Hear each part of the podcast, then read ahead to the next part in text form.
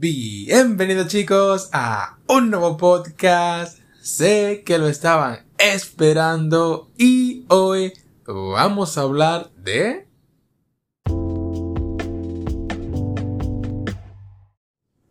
Así es, hablaremos sobre la nueva PlayStation 5.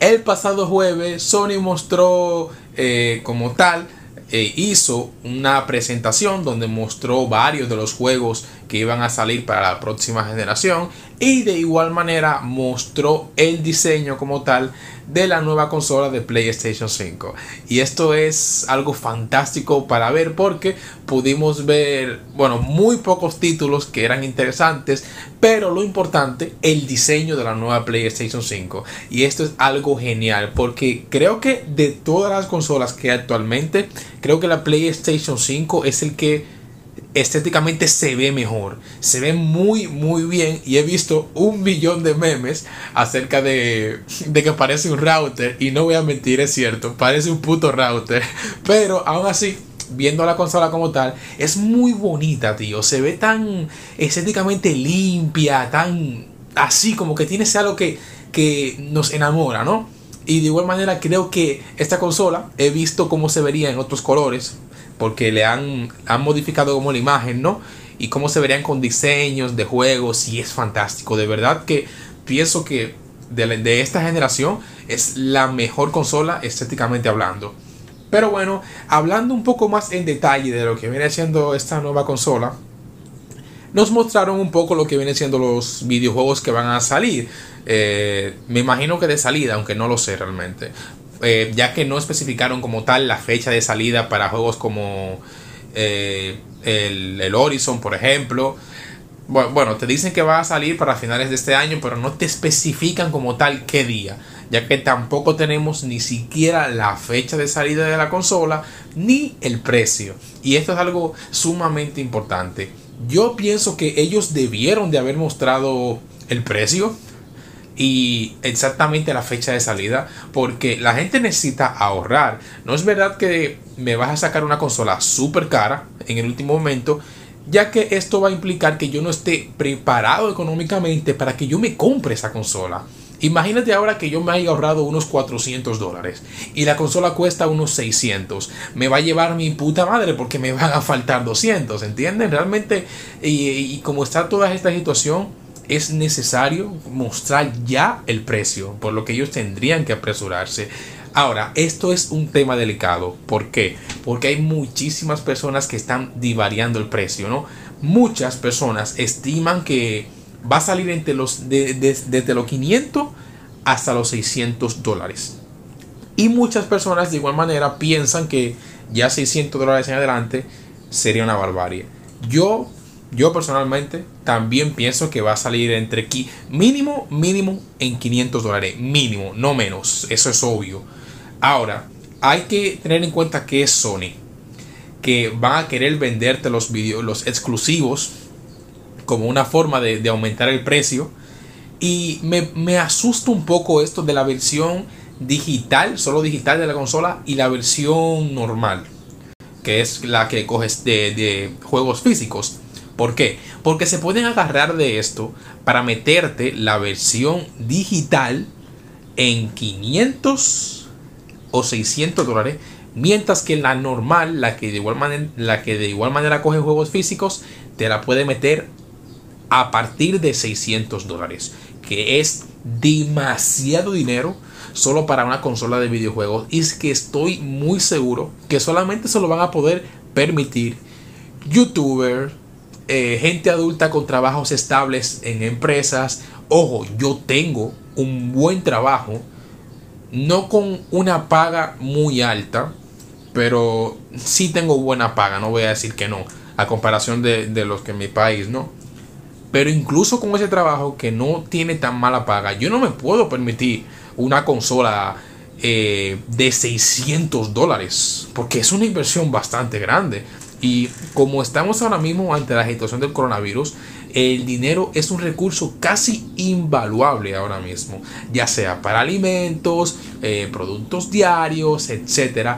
Y gastarme 600 dólares en una consola sería algo que Normalmente tú te compras una consola porque el dinero te sobra, porque tú puedes permitírtelo.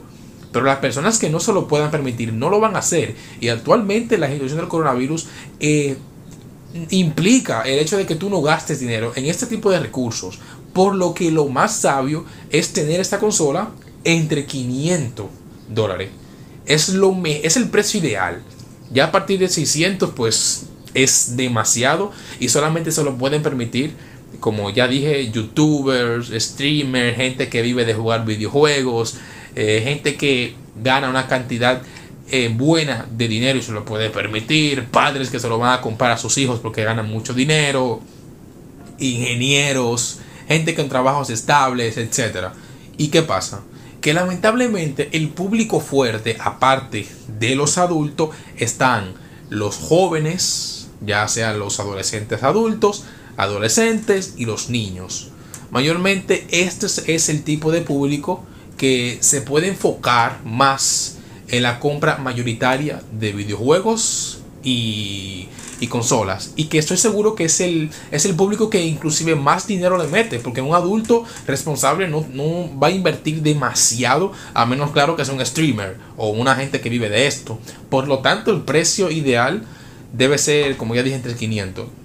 Y yo personalmente no creo que nadie se deba de comprar una consola de lanzamiento debido a que se presentan muchísimos problemas, consolas dañadas, actualizaciones fallidas, eh, cosas que te pueden joder la consola y que no siempre vas a tener un reembolso o te van a dar una consola nueva porque se pueden presentar 10.000 casos o situaciones que te lo van a impedir.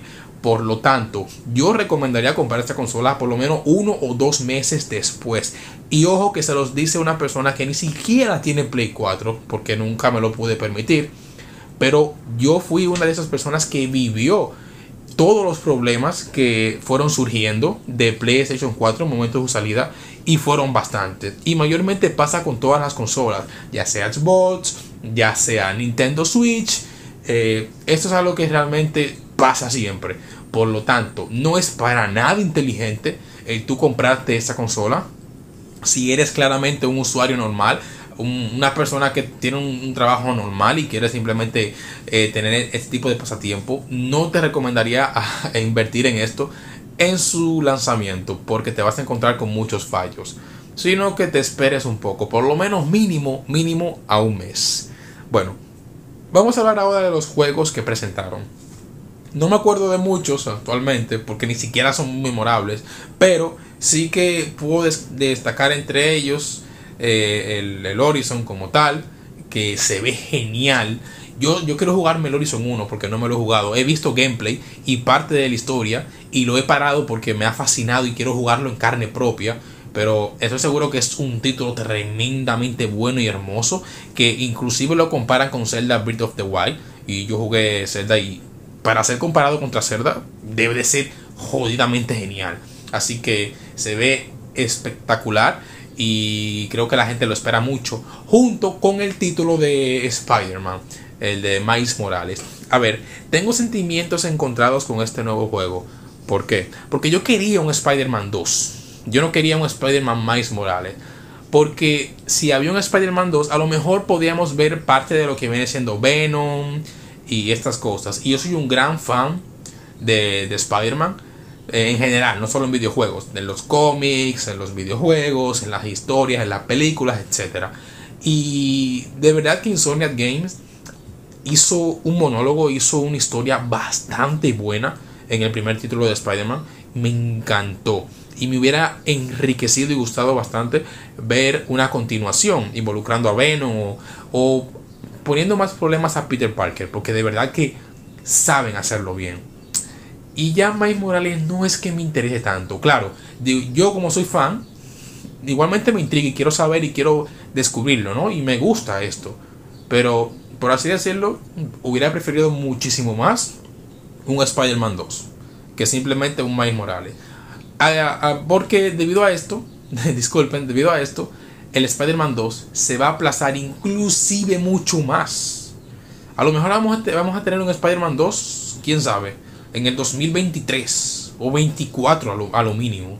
Por lo que ah, fue un golpe bajo realmente, para mí, para mí. Pero de igual manera cabe destacar que esto es algo bueno y gusto, me gustó mucho. Está, está genial. Ya a partir de ahí los demás juegos que fueron presentando no fueron tanto... Eh, la verdad que faltaron exclusivos por mostrar. Debieron mostrar un poquitico más de contenido para la PlayStation 5. Porque inclusive Xbox mostró más juegos. Y claro, aunque todos estos juegos eran pura pantalla, casi ninguno tenía gameplay. Pero coño, mostró que tenía muchos títulos en desarrollo. Mientras que PlayStation, pues los únicos títulos que se mostraron interesantes de la generación, juegos actuales que, que sean muy buenos, a lo mejor en, gráficos y esto, pues hubo muy pocos, la verdad. Así que estuvieron faltas de eso. Y contando con que tuvieron demasiado tiempo para hacerlo, ya que no tuvieron la I3, aplazaron la conferencia, la presentación, así que mostraron, para mí, mostraron poco. Aún así, eh, Morales, Spider-Man y Horizon Zero Dawn 2, lo mejor que se mostró y está genial. Y quisiera hacer un pequeño, un pequeño paréntesis para hablar sobre la, el nuevo The Last of Us 2 que está por salir. Sinceramente, yo soy una persona que no jugó The Last of Us 2, eh, la 1, perdón, pero me la vi entera en YouTube en su momento. Eh, no me acuerdo ni siquiera con cuál youtuber, pero sé que la vi entera y lo disfruté como si fuera yo el que lo estuviera jugando. Y sé de lleno que es un muy buen juego es muy bueno. Que posiblemente lo, vaya a jugar porque me voy a comprar la Play 4 cuando salga la 5. Porque yo soy esa persona que eh, tengo que gastar con la cabeza, ¿no? Por lo tanto, hay muchos juegos de Play 4 que yo personalmente no me he jugado, como los Uncharted, el Horizon Zero Dawn. Eh, Spider-Man me lo vi por completo en YouTube, pero lo quiero jugar también yo. Así que me quiero una, quiero una Play 4. Y la voy a comprar tan pronto salga la 5 porque va a estar barata y va a ser una ganga, por así decirlo. Pero en fin, yo me vi todo lo de The Last of Us 1 eh, y sé de lleno que es un muy buen título. Y el 2 también se ve que va a ser un título espectacular y muy bueno. Ahora, ¿qué no me gusta? Que las páginas están mamando este juego como nunca. Es algo increíble. El juego no ha salido y ya es 10 de 10, 10 de 10, es el mejor juego del siglo. No me gusta esto. Porque a mí me gusta la crítica objetiva. A mí me gusta ver los fallos y las correcciones, los puntos buenos y los malos de cada cosa, ya sea abarcando el anime o los videojuegos. Y si simplemente me estás mostrando que este juego es una masterpiece, que no tiene fallo error, hay un fallo. Porque cada cosa, por más perfecta, por más linda, por más buena que te la muestren, tiene un fallo. La vida es así. Nada nunca será completamente bueno. Y por lo tanto, a mí me está como pareciendo extraño ver tantas críticas diciendo que este juego es perfecto, que es un 10 de 10, que no tiene nada de malo. No me gusta esto porque no es interesante. ¿Qué es interesante de un juego que te dicen que es perfecto? Que no tiene nada que relucir de malo. Por ejemplo, el Zelda Breath of the Wild. Es un juego que de igual manera rompió récords y que claramente es muy bueno, pero el Zelda tiene sus fallos tiene sus bajones de FPS en la Switch, que es, horroroso cuando hay fuego. Eh, se pone lento, hay veces que se ve mal. Tiene sus cosas. Y aún así, es un juego muy bueno. Quiero lo mismo para The Last of Us. Pero es difícil. Y realmente todas estas personas o todas estas críticas que salen en páginas famosas diciendo que el juego es una maravilla, que es, es Dios, por así decirlo, son páginas compradas o que le pagan para que hablen bien de cierta cosa. Así que no creo nada de esto. Yo voy a esperar que el juego salga. Lo veré por mí mismo. Quisiera jugarlos. A lo mejor, a lo mejor me espero y lo juego yo mismo. A comprar la Play 4 para jugarlo yo. O lo veo en YouTube, no lo sé. Creo que lo veré en YouTube posiblemente porque quiero verlo. Pero, de igual manera, hay que esperar para ver qué es lo que realmente ofrece esto. Por otro lado, ya la PlayStation 4 está por salir. Vayan ahorrando. Yo recomendaría a todo el mundo eh, ahorrar entre 500, mínimo entre 500 dólares. Porque no va a valer menos que eso. Eso es casi seguro. No va a valer menos que 500 dólares. Es casi seguro. ¿Por qué? Porque la PlayStation 4 valió 500 dólares de precio de salida. Y una PlayStation 5 no puede valer menos en un precio de salida cuando la PlayStation 4 valió así, ¿verdad? Bueno, así que ahorrense su dinero. Su dinero. Es una consola que realmente yo recomendaría comprarla por encima de la Xbox. Lamentablemente porque a pesar de que la Xbox tiene un muy buen hardware carece de juegos. ¿De qué me sirve a mí tener una buena consola si no voy a jugar nada que a mí me importe? Y esto es un problema que siempre ha tenido Xbox, que no tiene nada interesante en su catálogo aparte de Halo o, quién sabe qué más. Y yo los Halo nunca lo he jugado. Yo conozco este título porque los demás lo recomiendan y esto, ¿no? Pero si no fuera por eso, ni siquiera Halo diría. Realmente no tiene nada Xbox y tiene que ponerse las pilas en esto. Yo recomendaría a Xbox que deje de poner tanto empeño en hardware y que se preocupe más en el contenido de los juegos que están ofreciendo. Debido a que se están quedando muy cortos y es debidamente por esto que pierden ante Sony. Por los juegos, no por el hardware. Porque Xbox siempre ha tenido un buen hardware eh, en las consolas modernas. Es Microsoft la puta madre. Va a tener buenos componentes. Pero si no me tiras juegos buenos, por más que tú me saques los mejores componentes de, la, de lo mejor que hay, a comparación de otras compañías, si no tengo nada que jugar ahí, ¿de qué mierda me sirve todo esto?